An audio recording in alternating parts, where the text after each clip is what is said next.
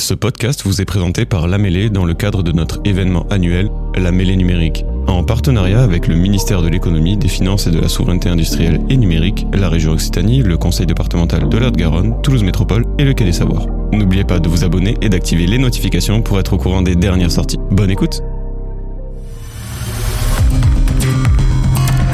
Bonjour à toutes et à tous, bienvenue à cette table ronde Mieux produire à l'heure du changement climatique. Alors nous allons échanger avec trois acteurs de l'écosystème agroalimentaire du territoire euh, sur euh, les innovations, les actions mises en place dans leurs activités euh, pour mieux produire. je vous invite aussi à participer en ligne, en direct, sur la plateforme interactive Kahoot, avec deux questions que je vous poserai au cours de nos échanges pour sonder un peu vos connaissances et prendre la température sur le sujet. Et voilà, il y aura une petite conclusion et un temps de change où vous pourrez poser vos questions directement aux intervenants. Euh, sans trop tarder, avec nous, Célia Eman, euh, directrice développement chez Nataïs. Euh, cette PME familiale gersoise est installée à Bézéril, compte 140 collaborateurs sur site, travaille en circuit court avec 200 agriculteurs qui, qui cultivent le maïs éclaté chez Nataïs, pour Nataïs. Nataïs est précurseur du paiement carbone aux agriculteurs et accompagne techniquement et financièrement ces agriculteurs dans leur transition vers l'agriculture régénératrice. Tu nous raconteras ça plus en détail. Euh, avec un CA de 65 millions euh, d'euros en 2022, vous exportez du popcorn dans plus de 50 pays, euh, majoritairement en Europe, et principalement sous marque blanche pour le popcorn micro-ondable et en vrac pour les clients industriels ou cinéma. Avec, nous, Bruno Sanchez aussi, du groupe l'allemand Plantcare, situé à Castelmourou. Euh, L'allemand sélectionne, produit et commercialise des micro-organismes depuis plus de 50 ans euh, dans les domaines aussi variés que le pain, le vin, la bière, euh, les biocarburants ou la santé animale et humaine. Et c'est en 2006 que le groupe s'ouvre à l'agriculture avec la création d'unités d'affaires, l'allemand Plantcare. Aujourd'hui, c'est un des leaders du marché euh, de biofertilisation, biostimulation et bioprotection. Vous avez plus de 400 scientifiques dans le monde entier qui travaillent dans la R&D euh, sur le terrain et en collaboration avec des universités, des centres de recherche. Et en plus de vos laboratoires en propre, vous euh, trouvez des solutions en matière de l'agriculture. Avec nous, Nicolas Moret aussi, président du Crédit Agricole 31, agriculteur, euh, Nicolas, vous incarnez un peu la nouvelle génération euh, d'agriculteurs entrepreneurs. Vous êtes très impliqué dans le monde agricole. Vous êtes vous-même agriculteur sur une exploitation céréalière à Castelginest. Euh, et par ailleurs, le Crédit Agricole, banque historique dans l'accompagnement du monde agricole, s'est diversifié. Aujourd'hui, il incube des startups avec son village Baïséa. C'est le premier financeur de projet Habitat du euh, département de la Haute-Garonne et distribue depuis peu un livret engagé sociétaire qui permet de euh, flécher l'épargne collectée vers des projets en lien avec les transitions climatiques, agricoles et sociétales. Et euh, le grand marché qui aujourd'hui anime cette table ronde, le grand marché, le grand central d'achat des commerces de proximité de Toulouse Métropole et de l'Occitanie, avec plus de 190 entreprises, 260 producteurs, un chiffre d'affaires de 425 millions d'euros euh, pour l'année 2022 des entreprises euh, générées par les entreprises sur le grand marché. avec plus d'un million de personnes nourries quotidiennement.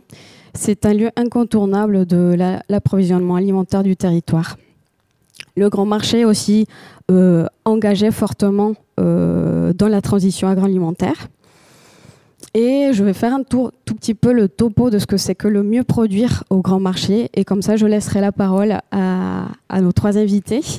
Euh, mieux produire, euh, c'est transformer sur place. Nous avons inauguré euh, il y a quelques semaines un pôle transformation dédié à la transformation de légumes, légumineuses et fruits de proximité de la quatrième et cinquième gamme pour la restauration commerciale collective et la GMS.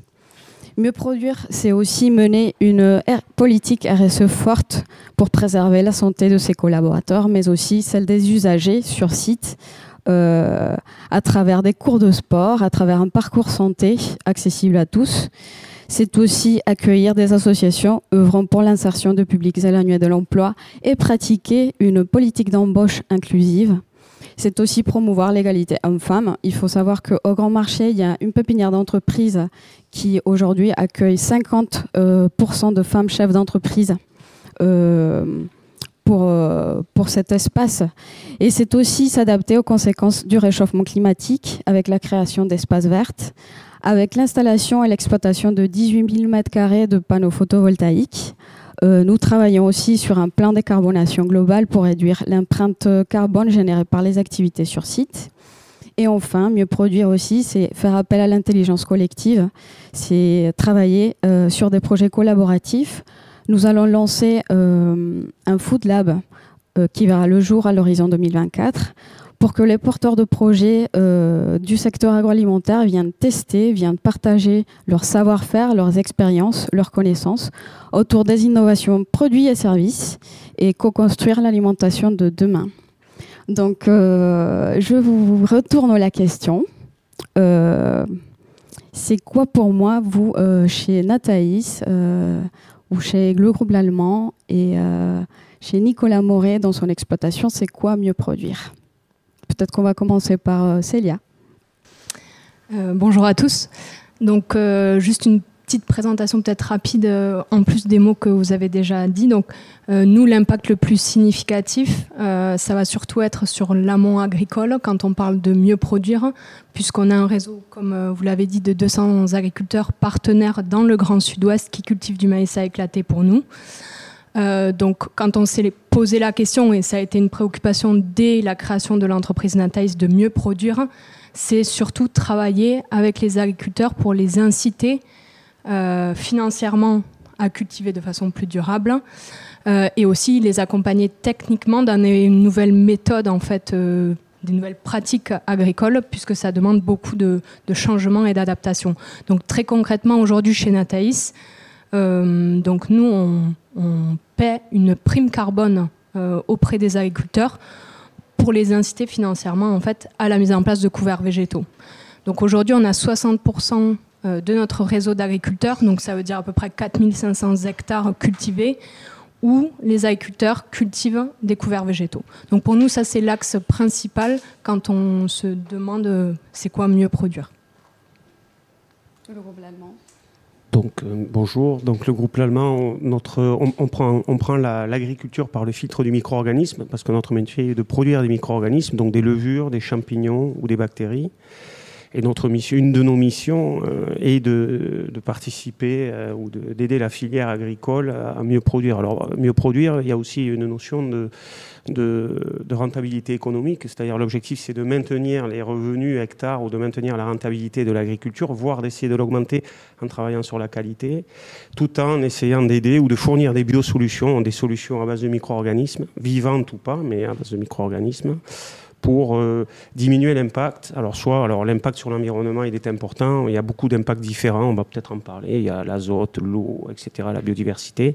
Mais aussi, il y a des problèmes de santé publique. Il y a la diminution des pesticides, enfin, moins de résidus, etc. Donc, pour nous, le mieux produire, c'est euh, participer. On n'est pas les seuls. Hein. Il y en a beaucoup dans le monde. Euh, enfin, il n'y a pas que les micro-organismes. Il y a pas mal de solutions différentes. Mais participer, donc donner un début de solution et des outils, surtout des outils à l'agriculture pour mieux produire. Après, le, challenge pour moi aujourd'hui, c'est d'essayer de, monitorer tout ça, d'essayer de regrouper toutes les solutions en des programmes et d'essayer de consolider toutes ces solutions atomisées par des systèmes qui puissent permettre d'aider à la décision, puisque c'est très complexe.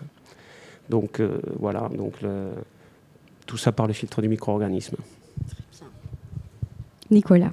Bonjour à tous. Euh, peut-être également euh, apporter quelques compléments de présentation pour euh, essayer de décrire au mieux ce que j'imagine. Alors avec la casquette agriculteur pour le mieux produire, puisque certes nous sommes sur une production céréalière, oléagineuse, euh, aussi, et, et, avec des féveroles et, des légumineuses. Donc l'idée, au travers de cette présentation, c'est de dire qu'on est, nous, sur une exploitation donc, de polyculture, ce qui passe par une plus grande rotation, telle que les systèmes classiques que nous pouvions connaître et dans lequel on avait un petit peu dérivé dans le passé vers des cultures dans la région basées en céréales beaucoup moi, je suis installé au nord de Toulouse, euh, en vallée de l'Ers. Euh, on était beaucoup euh, blé dur tournesol, sur des principes assez simplifiés.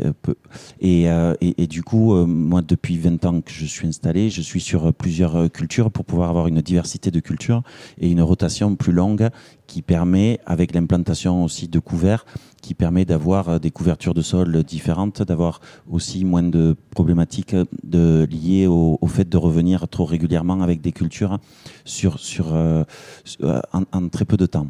Mais aussi, on produit euh, des peupliers qui servent à faire des plaquettes bois énergie qui vont alimenter les usines, les chaudières des usines Airbus.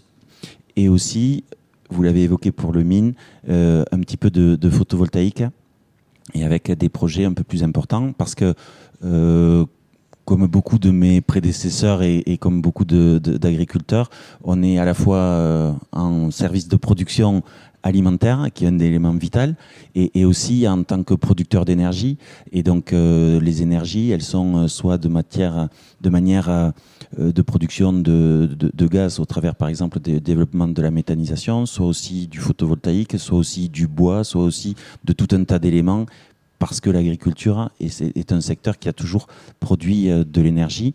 Et donc, la finalité, ce qui sous-tend le, sujet du mieux produire, c'est euh, de produire toujours autant, mais mieux dans le sens d'avoir le moins d'impact possible sur l'environnement qu'on utilise, puisque on, est là pour euh, passer la, terre qui est notre support euh, d'exploitation euh, de, l'exploitation agricole et, d'avoir le moins d'impact possible sur cet environnement et avec une optimisation des ressources pour lesquelles on, va vers cette production. Et, produire, c'est aussi pour moi un sujet d'alimentation du local, mais pas que il faut quand même avoir conscience de ce que produire peut être aussi utile à ceux qui ont besoin de nos productions quand euh, on est sur des territoires qui ont la chance de pouvoir avoir les capacités que nous avons en France et dans le sud-ouest et en Occitanie. Et justement, en parlant de, consommateurs et de, pourquoi on produit, parce que finalement, euh, le produit fini va vers vous, consommateurs, euh, moi j'ai une question à poser au public. Euh, à travers euh, cette plateforme en Kahoot. Donc je vous invite à répondre. Il n'y a pas de mauvaise ou bonne réponse, c'est juste euh, histoire de prendre la température. un bon produit est pour vous A. Local. B. Sain et ou issu des bonnes pratiques agricoles. C'est pur plaisir gustatif. Alors vous avez quelques secondes pour répondre à cette question. Je vous laisse réfléchir. Ne vous inquiétez pas, c'est pas méchant, c'est pas en attendant que nos participants euh, puissent répondre à cette question, on va passer à peut-être euh, un petit tour de table sur les freins que, l'on rencontre en fait quand on veut mieux produire. Parce que c'est intéressant aussi de savoir, euh, c'est bien beau de, vouloir faire mieux. on a toujours rencontré quelques freins ou des petits écueils pour mieux produire. Euh, est-ce que euh, Nicolas Moret, euh, toi, tu as trouvé quelques freins à cette, à cette démarche? Alors, il y en a pour peut-être plus que la matinée pour évoquer, mais peut-être pour être plus précis. une carrière d'agriculteur, elle est sur une longue période. moi, ça va faire 20 ans maintenant que je suis installé. Euh, qu'est-ce que je constate? J'étais étudiant, j'allais au salon de l'agriculture, je voyais le développement des premiers GPS. Euh, globalement, aujourd'hui, le GPS s'est quand même largement généralisé dans de nombreuses exploitations. Le GPS, ça a permis quoi? Ça a permis le développement de plein d'usages dans nos pratiques. Et en fait, euh, on est donc en 2023, quasiment 20-25 ans après, le développement des premiers outils un peu de guidage. Euh, aujourd'hui, ça s'est généralisé. Donc, par exemple, on a du guidage. Ce guidage, il nous permet d'être beaucoup plus précis, d'être euh, beaucoup plus sécure sur nos pratiques et, et de pouvoir faire plein de sujets. Le sujet, par exemple, du guidage permet, quand on a le matériel adapté, de faire de l'épandage d'engrais avec de la modulation d'azote intraparcellaire ou à l'échelle de l'exploitation, et du coup d'avoir une plus fine précision. Mais tout ça, ça vient de, un, une technologie qui met du temps à se développer, deux, des cycles d'investissement qui sont sur des temps longs. Quand on prend un tracteur, c'est sur 7 ans. Quand on renouvelle du matériel, c'est parfois sur 10 ans. Et donc, en fait, on renouvelle pas tout le matériel en même temps. Un tracteur, un épandeur, un pulvérisateur, un semoir. Il y a tous ces cycles d'investissement qui se font sur des pas de temps très longs. L'autre aspect, donc au-delà du temps, c'est le sujet de l'éclatement de la population des agriculteurs et, et d'une certaine manière de l'organisation para-agricole avec un certain nombre d'acteurs et, il faut saluer toutes les démarches qui sont euh, tenues par des entreprises, des coopératives, des instituts qui sont là, mais la diffusion de l'innovation, la diffusion de, la prise de conscience, de l'innovation et de l'opérationnalité des choses, tout ceci prend un temps assez important. Et, l'autre frein que j'y vois, c'est que euh, l'accompagnement des politiques publiques euh, peut parfois être un peu en décalage avec l'accompagnement des démarches pour pouvoir faire euh, éclore des innovations plus importantes dans l'acte de mieux produire. Et, je trouve qu'on a parfois euh, beaucoup d'énergie et de gaz et, de budget qui sont utilisés et, peut-être pas suffisamment adressés sur des choses dont on estime, parce qu'il est très difficile de faire un constat partagé de ce qui est pratiquement assez efficace. Et du coup, il euh, y, a quand même euh, pas mal d'écarts et, je pense que si on veut résoudre le sujet de la production, euh, il faut qu'on se remette un peu autour de la table pour discuter des enjeux et de cibler vraiment ces sujets-là. Et je donnerai juste un exemple, par exemple, sur le sujet du, de, l'enjeu climat. On a plein de certifications. Et moi, je trouve que la certification euh, label bas carbone et tous les sujets qui peuvent nous amener tous vers ces, ces destinations-là ont une finalité et à la fois environnementale et à la fois impact climat et à la fois qui peut avoir une dimension économique qui nous rassemble tous. Et donc, euh, plutôt pour des choses pratico-pratiques pour essayer de lever tous ces freins et il pourrait y en avoir bien d'autres à citer.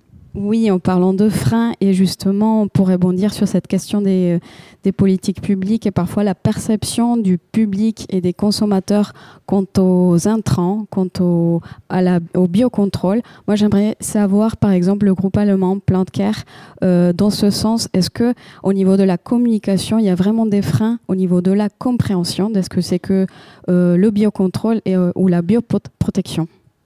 Alors, il y a il y a plusieurs niveaux de réponse. Il y a le grand public et il y a la filière agricole. Alors, je parlerai plus de la filière agricole. Donc, je vous rejoins. En fait, un des. Alors, euh, il y a des raisons pour ça, mais la filière agricole, le temps est long. En agriculture, c'est un temps long. Vous parlez de rotation aujourd'hui. En culture simplifiée, c'est 8 ans. Donc, vous avez 8 ans pour avoir un résultat sur une exploitation. C'est long. Euh, et, et aujourd'hui, il y a beaucoup de nouveaux métiers qui se créent en agriculture. Alors, vous pouvez pas être microbiologiste, entomologiste, ou vous pouvez pas faire d'ingénieur en, en climatologie, etc., en hydrologie. Donc, ce sont beaucoup de métiers. Donc, en fait, l'agriculteur est au bout d'une chaîne et c'est à la filière agricole de s'organiser pour lui délivrer du service et lui expliquer ou l'aider comment mieux produire. Et cette filière aujourd'hui, elle est, euh, disons qu'elle existe depuis longtemps, elle est très organisée, elle bouge le temps est très très long et, l'innovation est très difficile pour être diffusée au sein de cette filière. Euh, donc euh, euh, ça c'est un frein important, c'est-à-dire que pour que ça arrive à l'agriculteur chez l'allemand, il nous faut environ 5 ou 6 ans entre un produit qu'on connaît très bien, qu'on a développé déjà depuis 5 ans, et pour qu'il arrive à un agriculteur, ça prend 5 ou 6 ans. Et je pense qu'en France, c'est un des pays les plus longs bon, en Europe. Mais restons positifs parce qu'à la décharge de la filière, c'est parce que le, le, le, milieu agricole est complexe et c'est pas il est vraiment très difficile de contrôler, de comprendre et de se former. C'est-à-dire qu'aujourd'hui, on le voit d'ailleurs, c'est un bon exemple, Nathalie, je pense que c'est un bon exemple parce que c'est super, c'est une, une, initiative privée, vous êtes jeune, donc je pense que vous vous, vous projetez, vous, vous contrôlez un peu plus la filière, vous avez des revenus, etc. Donc vous avez des initiatives privées qui ne sont pas des initiatives nationales. Vous n'avez pas attendu qu'il y un plan quinquennal ou blanc, bon, je ne sais pas quoi, qui vous euh, disent vous allez avoir des CEPP, donc, enfin, c'est-à-dire qu'on va vous donner des crédits si vous diminuez ça. Vos crédits, vous allez pouvoir les utiliser dans deux ans pour diminuer l'impôt de machin que vous. Bon, c'est très compliqué en général quand ça vient de l'État ou de l'administration, c'est des usines à gaz, alors que vous, vous avez commencé à développer vos propres outils. Et, finalement, c'est un peu un exemple à prendre. Maintenant, après, euh, euh, il, faut, il faut essayer de comprendre comment on peut aider les agriculteurs sur le plan technique et pratique. donc, il faut essayer de comprendre ce qui se passe dans les sols, quelle est l'influence des cultures, de la génétique sur ces sols, de l'eau, l'usage de l'azote, parce que le facteur limitant en maïs et en eau, c'est l'azote. Donc, comment diminuer ces usages-là, etc. Bon, après, il y a des outils, et encore une fois, après, il faut se former. Il faut se former et il faut former toute la filière. Euh, et la filière aujourd'hui, euh, bon, on sait que par exemple dans une coopérative, quand même, on, a, on a, nous, avec l'expérience, on est un peu partout dans le monde, mais en Europe, je m'occupe particulièrement de l'Europe, il y a une corrélation euh, directe entre la pyramide des âges du tout ce qui est technique terrain et la transmission de l'innovation. Et c'est vrai que plus on a de jeunes sur le terrain aujourd'hui, plus on a de jeunes, plus on a une appétence à l'innovation et à la transmission de nouvelles technologies. Et ça, c'est aussi un facteur important. Et chez Nathalie, comment s'est passée cette euh, transformation de l'entreprise euh, familiale, justement? Vous êtes toujours une PME familiale, mais vous, avez quand même 140 collaborateurs. Est-ce que vous mettez en place de la formation? Est-ce que vous accompagnez euh, Et comment vos agriculteurs? Vous m'avez parlé tout à l'heure de, de, cette rémunération carbone. Est-ce qu'on peut avoir quelques infos? Donc nous, ce qu'on voit, et on sonde aussi notre réseau d'agriculteurs sur, en gros, les 40% qui restent, pourquoi ils ne se mettent pas à cultiver des couverts végétaux Aujourd'hui, les avantages sont incontestés, les bénéfices euh, pour l'écosystème sont incontestés. Pourquoi est-ce que tout le monde ne le fait pas en fait? Et même c'est la question souvent du grand public si c'est si bien, pourquoi tout le monde ne le fait pas?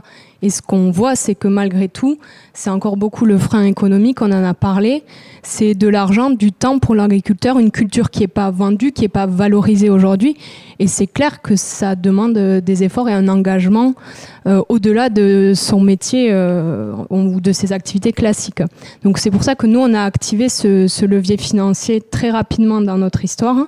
Mais aujourd'hui, on voit clairement que c'est pas assez. Et si on veut avoir un impact plus rapide, plus significatif, c'est clair qu'il faut aussi que les, euh, le monde plus public euh, s'ajoute à nos investissements, à nos efforts pour que ça ait d'autant plus d'impact, quoi. Donc nous, on voit ce côté-là. Donc c'est pour ça qu'on essaye euh, aussi d'amener avec nous des entreprises du territoire. Donc on s'est lancé récemment là avec plusieurs personnes ou plusieurs entreprises de notre écosystème, on leur a proposé, ben, est-ce que ça vous intéresserait de venir abonder notre prime carbone pour participer localement à la transition agricole? Donc en plus de ce qu'on verse à l'agriculteur, on vient proposer aux entreprises de notre territoire, euh, vous êtes un prestataire informatique par exemple, vous avez euh, un bilan carbone à tel... Euh, de CO2, est-ce que vous ne voulez pas venir compenser localement et participer localement à la transition agricole? Donc c'est ce qu'on essaye de lancer et d'impulser ici euh, localement, euh, mais ça prend du temps aussi. Euh, je viens de voir que les résultats du premier sondage sont tombés et je vois effectivement que la plupart d'entre vous a répondu très raisonnablement, sain ou issu des bonnes pratiques agricoles, voilà ce que c'est qu'un bon produit pour vous. Donc voilà, on a parlé un peu de santé des sols, d'agriculture régénératrice. Comment on peut concilier le fait de mieux produire avec euh, ces défis euh, climatiques? Parce qu'on peut constater que l'impact du changement climatique bah, est sans conteste. Moi, je pense que dans tout ce qui est euh, euh, production, il y a aussi euh, cette question de est-ce qu'on produit plus, est-ce qu'on va vers une sobriété, est-ce que le rendement est, tellement important que on n'arrive pas à, aboutir justement et à passer de cap sur ce domaine-là? Est-ce qu'on va aller vers... Euh, hmm, c'est juste des pistes de réflexion parce qu'on ne va pas résoudre la question ici euh, en 60 minutes, mais je pense que ça serait important d'avoir votre avis en tout cas. Est-ce qu'on est que, est qu'on va avoir la sobriété? Est-ce qu'on fait plutôt produire plus et mieux? Est-ce qu'on fait appel aux consommateurs pour que ils en prennent une partie de cette charge parce que c'est important aussi que tout soit bien réparti dans la chaîne de production de valeur de l'amont jusqu'à l'aval. Euh, comment on fait en fait? Tout à l'heure, euh, Bruno, tu nous parlais du rendement. Est-ce que tu trouves que c'est un vecteur important et essentiel pour la plupart des, des, euh, agriculteurs? Bon, bon, déjà, il y a Bon, ça va dépendre des cultures. On parle parce que là on parle de l'agriculture en général, mais entre le blé, le colza, le maïs, les grandes cultures, donc ce qui est céréales, et des cultures un peu plus euh, euh, comme la, euh, ce qu'on appelle culture spé, donc tout ce qui est vigne, arbo, arboriculture, maraîchage, pas, on n'est pas sur les mêmes sur les mêmes modèles. bon, peut-être que je vais laisser parler les céréales aux spécialistes. En tout cas, sur la partie culture spé, c'est-à-dire ce qui est plutôt direct alimentation, alors peut-être humaine, on peut, travailler sur la qualité sur l'absence de résidus, sur euh, la qualité, euh, la, maturité du fruit. Donc, euh, je pense qu'on peut, on peut arriver à compenser un peu. D'ailleurs, c'est ce qu'on fait beaucoup dans les circuits courts, parce que finalement, dans un circuit court, on va, on va, on va, on va diminuer sa charge de travail sur la production pour la mettre un peu plus sur la, sur la commercialisation, mais on va plus, on va plus intégrer de marge, on va plus près du consommateur et on va mieux valoriser ses ces produits. Donc, sur des cultures un peu de ce type-là, je pense qu'il y a quelque chose, on peut valoriser euh, la qualité pour maintenir le revenu. Bon. Euh, après, sur des cultures euh, type grande culture, blé, blé dur, colza, c'est compliqué. Alors, on n'est pas, on n'est pas, je crois pas. On travaille beaucoup avec Limagrin, qui est le semencier. Je crois qu'ils n'ont pas atteint le, maximum génétique potentiel parce qu'il y a des facteurs limitants. Hein. On a le climat, l'eau, etc. mais, mais aujourd'hui je suis pas sûr que la tendance soit de produire. On arrive à produire beaucoup plus. En tout cas, le pour faire ça, il faudrait. De, ça viendra de la génétique, donc des nouvelles variétés. Mais en tant que euh, si on regarde plutôt les itinéraires culturels, donc ce que font les agriculteurs, euh, l'objectif c'était plutôt, dans le nord de la France aujourd'hui, sur le blé ou le cola, c'est plutôt de maintenir les niveaux de production parce que, en fait, les stress sont, il y a un changement climatique aujourd'hui, on a beaucoup plus de stress et on a des difficultés à maintenir le niveau de production. L'objectif c'est de le maintenir. Bon, après, peut-être que la génétique nous proposera euh, des nouvelles variétés qui produisent plus, mais aujourd'hui, on est plutôt dans un maintien sur ces cultures-là. Euh, peut-être, par rapport aux résultats, moi j'aurais été bien incapable de choisir une option parmi les, trois, parce qu'il me semble que les, trois étaient, étaient, quand même sympas à, à, répondre. Et, et, en complément aussi, enfin, euh, d'une certaine manière, pour moi, euh, un bon produit, c'est aussi un produit qui attribue une juste rémunération de chaque intermédiaire sur la filière, qui aboutit au produit, euh, que ce soit le produit brut ou le produit final. Euh, et, dans cette juste rémunération, il, faut qu'il y ait aussi le moins d'impact sur les ressources naturelles et, sur l'environnement. Donc cette dimension-là, elle me paraît être aujourd'hui préoccupante. Et il faut impérativement y répondre. Et pour impérativement y répondre, il faut qu'il y ait de l'investissement. Et c'est pour ça que cette juste rémunération, quand on, moi je suis, il faut pas s'agacer dans la vie, mais je suis souvent un peu euh, plein d'émotions quand j'entends le sujet des rémunérations, des variations. À un moment donné, il faut regarder les choses réellement et, qu'est-ce qu'elles représentent. Qu'est-ce que je me suis amusé pour euh, euh à regarder certains chiffres avant de, préparer cette table ronde. Et, je vous invite, peut-être, plutôt que de vous les citer, mais je vous en donnerai quand même quelques-uns, à, regarder. On trouve tout aujourd'hui sur Internet. Allez voir des, données euh, d'un document très fourni qui s'appelle Agriscopie sur le site du CERF France. Vous tapez Agriscopie région Occitanie sur Google. Vous trouverez tous les éléments depuis 2015 sur tout ce qu'est l'agriculture haut-garonnaise, ariégeoise, midi-pyrénéenne pour les premières années et Occitanie depuis peu.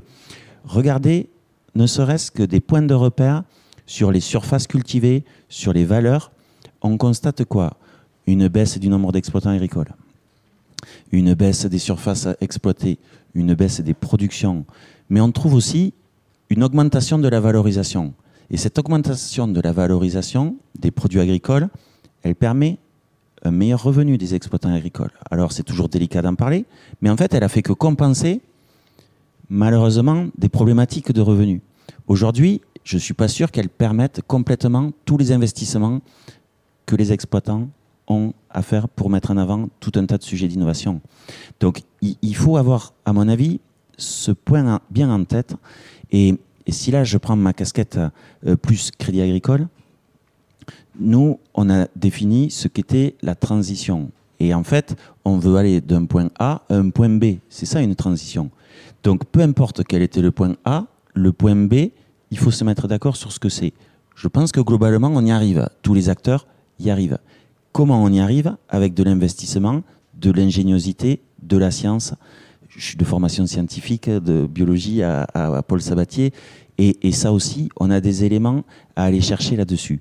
Du coup, euh, pour avoir ces, solutions, on a, au niveau du crédit agricole, défini un certain nombre de critères, de thèses d'investissement, d'accompagnement de l'amont des agriculteurs, des industriels agroalimentaires, de tous les éléments de la filière. Et on va mettre des moyens pour accompagner tout ce sujet de la transition pour que à terme, on arrive à avoir des produits de qualité, des produits qui correspondent aussi à un marché et qui soient avec un moins grand impact sur l'environnement. Donc ça, c'est vraiment des préoccupations. Et, on est dans une période assez incroyable aujourd'hui, qui est quand même vachement stimulante pour arriver à, répondre aux défis qui sont devant nous. Clairement. Donc chez Nathaïs, euh, est-ce que vous, vous aussi, vous avez des leviers pour euh, justement passer à cette euh, transition. Donc peut-être je rebondis juste euh, sur ce qui a été dit et sur votre question initiale. C'est vrai qu'en grand, grande culture, je ne pense pas que ce soit réaliste d'opposer rendement et transition écologique. Ça va nécessairement ensemble. donc nous, on travaille la résilience de notre filière face au changement climatique avec quatre piliers majeurs, donc qui sont tous gagnants, gagnants pour l'agriculteur, mais aussi pour la société, pour l'environnement euh, en général. Quoi. Donc c'est comme ça qu'on le voit, ça ne peut que fonctionner, et nous, on a été obligés de le penser comme ça, puisqu'on est une filière du début à la fin, c'est-à-dire qu'on est en direct avec des clients, donc il faut bien que ça marche pour chaque maillon de la chaîne. Donc nos quatre piliers, ça va être la fertilité des sols dont on a parlé euh, déjà, qui est gagnante pour le climat et pour l'agriculteur à long terme évidemment. Euh, la sélection variétale, c'est un pilier fort pour nous aussi, avoir des variétés qui sont plus résistantes au stress hydrique, plus résistantes aux maladies, etc. Euh, le troisième pilier qui va être la gestion de l'eau, on va, je pense, en parler plus tard, mais qui est majeur, il faut qu'on s'équipe de systèmes performants pour donner à la plante ce dont elle a besoin de la façon la plus juste au bon moment. Et euh, le dernier pilier qu'on a commencé plus récemment, c'est la réintroduction des haies de façon euh, à l'échelle de l'exploitation des agriculteurs. Donc on a un groupe pilote avec qui on travaille, donc un groupe pilote d'agriculteurs. On va se poser la question à quel endroit ça vaut la peine de réintroduire des haies, de les restaurer euh, ou, alors à quel endroit il vaut mieux les enlever parce qu'elles n'ont pas d'impact positif non plus pour l'agriculteur. Très bien. Et en parlant de stress hydrique, euh, moi j'ai une question à vous poser au public. Juste un petit sondage, préparez-vous. Euh, alors, la question numéro 2 sur notre plateforme, c'est le déficit hydrique en Haute-Garonne l'été 2023 a été de, vous avez plusieurs options, 50%, euh, 30% ou 15%. Vous avez quelques secondes aussi pour répondre. Et le résultat. Alors, 50% pour 6 euh, personnes, ok. Alors, j'ai euh, la bonne réponse, c'est 30%. Euh, effectivement, on fait face à un grand, grand défi en Haute-Garonne. Il y a déjà beaucoup d'autres régions qui sont depuis longtemps soumises à ce stress hydrique, comme la région, enfin, en Occitanie, dans l'Hérault, ils ont déjà, utilisent déjà d'autres, euh, voilà, d'autres, euh, d'autres options et alternatives pour pouvoir euh, stocker l'eau pour l'été et préparer tout ce qui est sémence. alors, je vous poser une question plus ouverte. Qui va vers la consommation parce qu'il me semble intéressant aussi de voir qu'il y a des producteurs, des entreprises de la transformation qui travaillent au mieux pour produire mieux. Euh, mais qu'en est-il? On est tous d'accord qu'il faut mieux produire, mais qu'en est-il euh, de consommer mieux? Euh, Peut-être Nathaïs. On parle d'eau ou?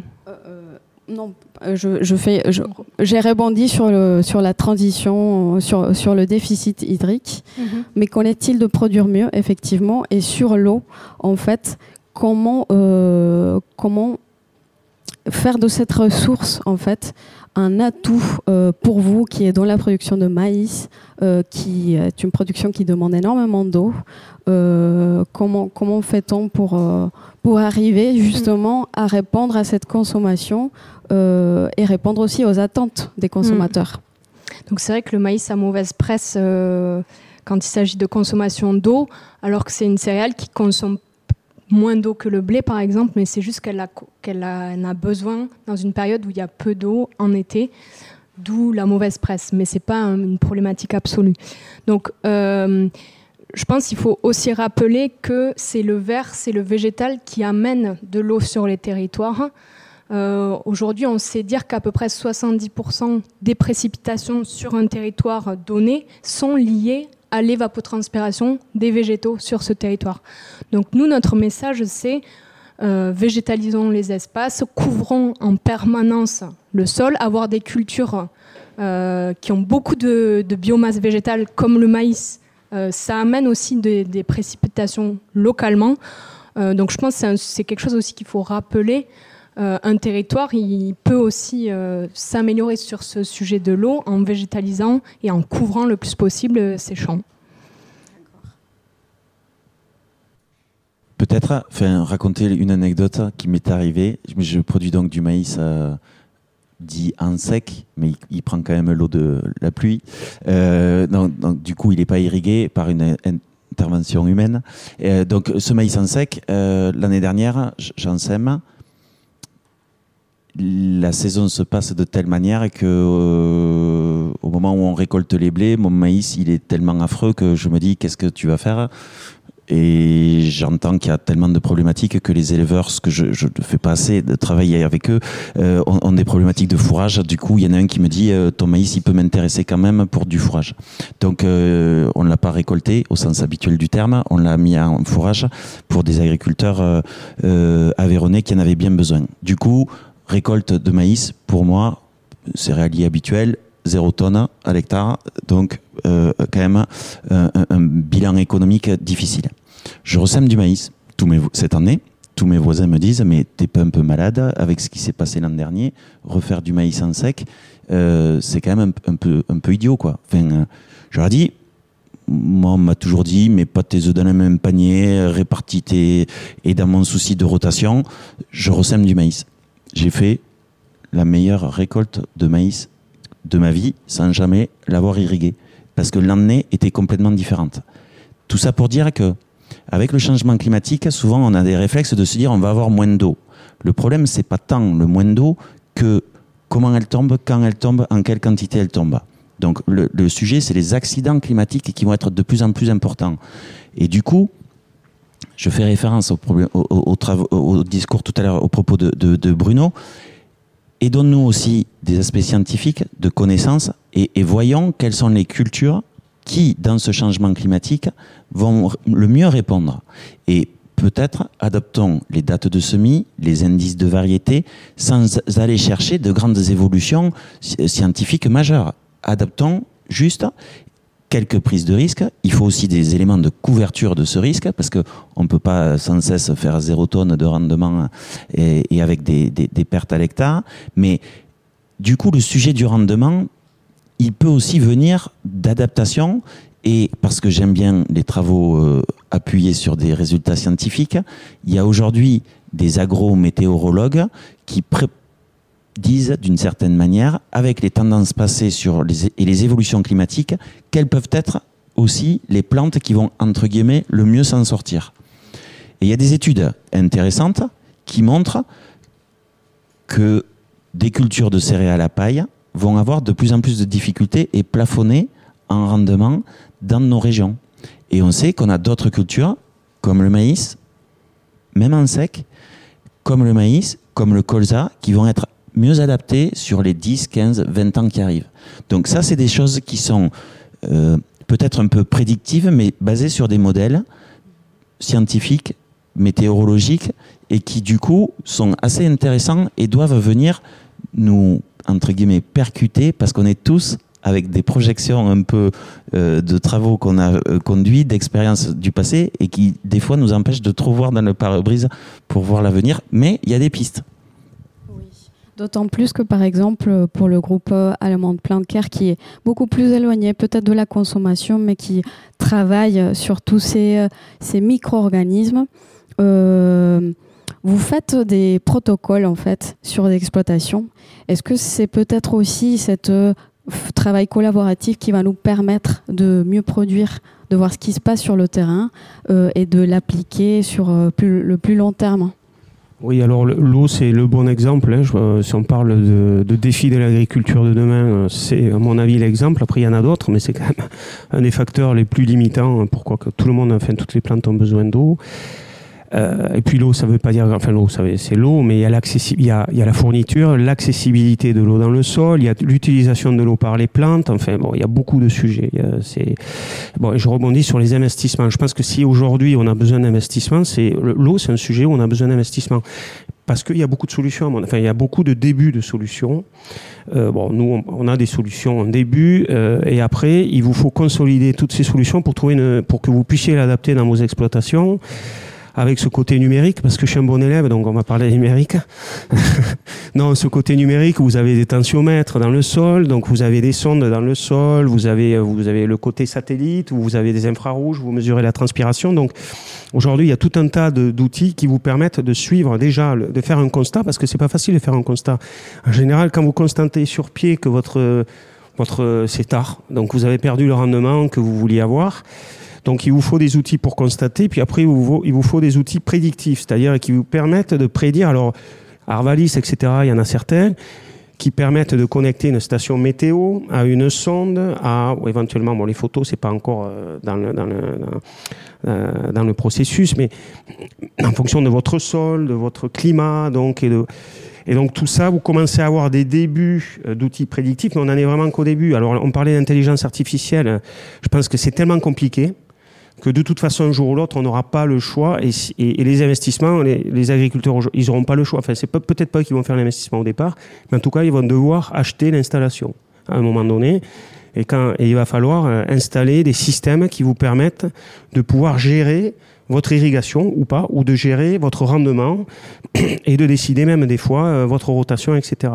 Donc tout ça, c'est complexe, mais c'est maintenant que ça arrive. Hein. et l'eau, c'est un facteur limite. Alors, si je parlais d'un petit facteur, et bon, je ne sais pas s'il y a beaucoup de buveurs de vin ici, mais l'eau dans le vin, c'est un vrai, c'est un vrai sujet. Aujourd'hui, aujourd'hui, euh, le changement et le manque d'eau fait que vos vins ont plus de degrés. C'est euh, vos, raisins mûrissent très très vite parce que ça dépend de la chaleur, ça dépend de, l'eau. Mais les raisins sont pas mûrs, donc vous avez des, raisins, vins de moins en moins bons. En Bourgogne, ils n'ont jamais vu ça, ils changent. Bon, vous avez des raisins de moins en moins bons et de plus en plus alcooleux. Donc, et, vous avez ce problème-là. Et on voit aujourd'hui qu'on commence à planter des vignes en Angleterre, en Belgique. Mon Dieu. Non, bon, je rigole. Mais, alors maintenant, qu'est-ce qu'on fait? On fait de la génétique. On commence à, planter du Tempranillo dans le sud de la France. C'est-à-dire un cépage qui est utilisé à la Rioja, etc., en Espagne, qui est plus adapté au système méditerranéen. Euh, la Syrah, qui elle, que tout le monde connaît, qui elle a des problèmes, hein, qui elle meurt hein, quand elle manque d'eau, disparaît mais c'est un temps long, c'est-à-dire qu'il vous faut euh, une plantation, c'est 4 euh, ans avant d'avoir la première, euh, le premier raisin, et il vous faut 10 ans avant, de pouvoir faire une bouteille. donc c'est des systèmes très longs. Donc l'eau, je pense que c'est maintenant, et c'est pour dans 10 ans, donc c'est le moment d'investir, mais bon après faut que bon, les tours de table, c'est très bien. on aime bien ça au Crédit Agricole, mais moi, c'est compliqué à mettre en place. Et je pense que ça vient beaucoup de, d'initiatives privées locales euh, qui feront que ça changera en fait. Très bien. Bon, ben, on a vu ensemble donc euh, la problématique de l'eau, la transformation du monde agricole en fait. Je pense qu'on oublie trop souvent que le monde agricole se transforme en permanence, qu'on a toujours l'image du producteur qui est derrière euh, voilà son champ, mais qui euh, fait que ça, alors qu'aujourd'hui l'entrepreneur, euh, l'agriculteur est aussi entrepreneur, il est aussi innovateur dans ses activités. Il faut qu'il trouve des solutions aux défis climatiques et aussi à la consommation. Euh, alors, pour conclure cette table ronde, on a parlé d'investissement, on a parlé euh, de freins financiers. Euh, produire mieux, mythe ou réalité? Est-ce que c'est plus cher de produire mieux?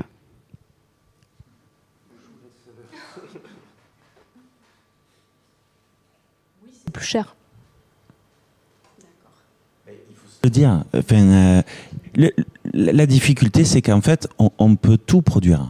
Oh, et, le charme quand même de la ferme France, si on, regarde, c'est quand même d'arriver à tout produire. Une alimentation saine, qu'on le veuille ou non, certains ne veulent pas le reconnaître, mais qui est quand même de qualité et qui est quand même accessible, même s'il y a des phénomènes en ce moment euh, que l'on connaît tous d'inflation et, et, tous ces sujets.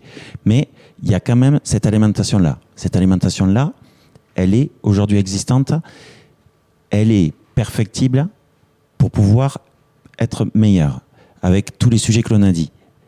Mais pour autant, ça va demander forcément un surcoût.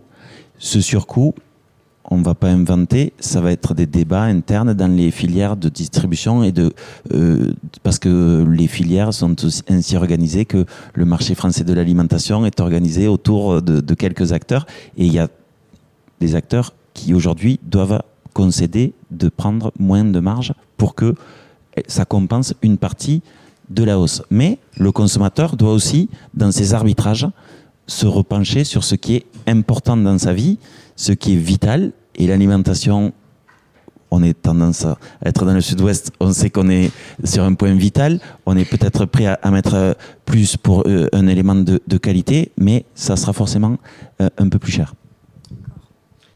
Je serais un peu plus catégorique. Je dirais de toute façon, c'est même pas une question. On n'a pas le choix. Euh, euh Aujourd'hui, euh, il n'y a pas de sujet. Il faut, euh, il faut gérer l'eau, il faut gérer l'azote, il faut gérer la diminution des pesticides. Bon. Donc produire mieux, il faut séquestrer le carbone. On n'a pas le choix. Donc, et si l'agriculture permet de le faire, tant mieux. Bon, maintenant, c'est comment on le fait et quand. Alors, on peut se voiler la face et on peut se dire, bon, on le fait pas maintenant, mais euh, si on le fait pas maintenant, de toute façon, il faudra le faire. Et le, retard qu'on prend maintenant, j'espère qu'on pourra le rattraper, mais c'est maintenant et on n'a pas le choix. Et bon, je pense qu'il y a beaucoup de gens qui le savent dans, la filière agricole. Euh, après, là où euh, c'est un peu plus compliqué, j'avais regardé les chiffres justement cette semaine. Euh, mais on a eu l'inflation et les chiffres de l'inflation sont sortis et c'est les produits bio qui ont le plus diminué. Je pense que quand on a regardé dans un panier moyen avec du blé, etc., euh, euh, diminution de la consommation en volume de 2%, pour le bio c'était 6%. Donc en fait on a un facteur 3 quand on diminue un peu un produit conventionnel, quand on a une inflation, donc une augmentation de prix. L'élasticité prix du bio est plus importante que du conventionnel. C'est-à-dire que quand les prix montent, c'est le bio qui, qui descend en premier. Et je crois que même les grandes surfaces euh, spécialisées en bio ont perdu 20 ou 22% de leur, euh, de, leur, euh, de leur fréquentation. Et les surfaces diminuent aujourd'hui. C'est-à-dire qu'on avait une augmentation pendant des années et des années, et puis tout d'un coup, cette inflation est arrivée, et les surfaces bio diminuent. En grande culture, en, bon. Alors, pas en arboriculture vigne, parce qu'on ne peut pas changer comme ça.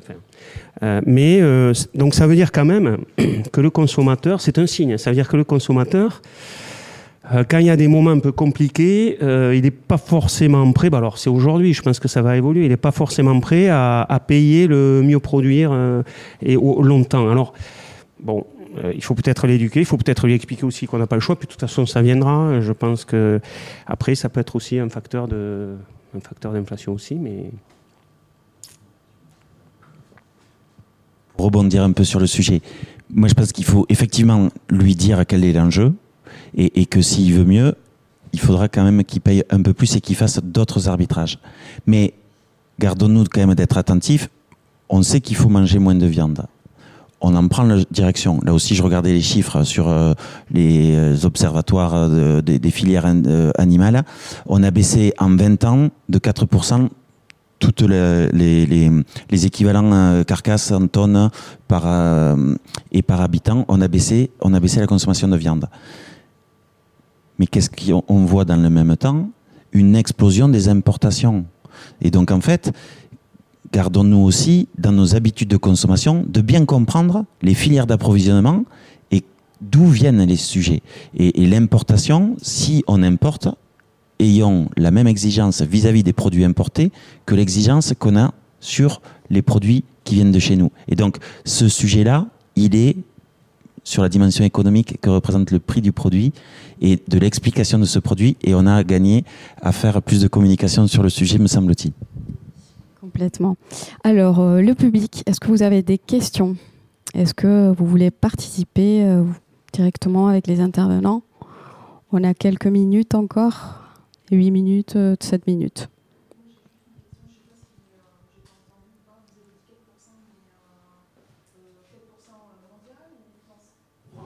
Donc la question qui est posée pour ceux qui sont à distance, c'est 4% de, de, quelle est la baisse du chiffre des 4% si c'était au niveau mondial ou France? La réponse là que j'ai trouvée sur les chiffres, c'est sur la France, la consommation en baisse toutes euh, catégories euh, confondues, de ce que ce soit du bovin, de l'ovin, les, les seules consommations qui augmentent, c'est la volaille. Euh, de façon significative et c'est le sujet de l'importation aussi de, de la volaille. D'autres questions? Bon, ben merci à toutes et à tous euh, pour euh, votre attention, pour avoir participé à cette table ronde. J'espère que euh, ces trois acteurs de l'économie et de l'écosystème agroalimentaire vous aient un peu éclairé sur le sujet. alors, pour conclure, moi je pense que voilà, euh, aujourd'hui, euh, on a vu que le monde agricole est en pleine mutation, mais comme tous euh, les secteurs d'activité, comme tous les métiers. Donc, accompagnons cette transformation par notre consommation. Je vous fais pas de leçon de morale, bien sûr. Hein. Vous consommez bio ou pas bio, viande ou pas viande.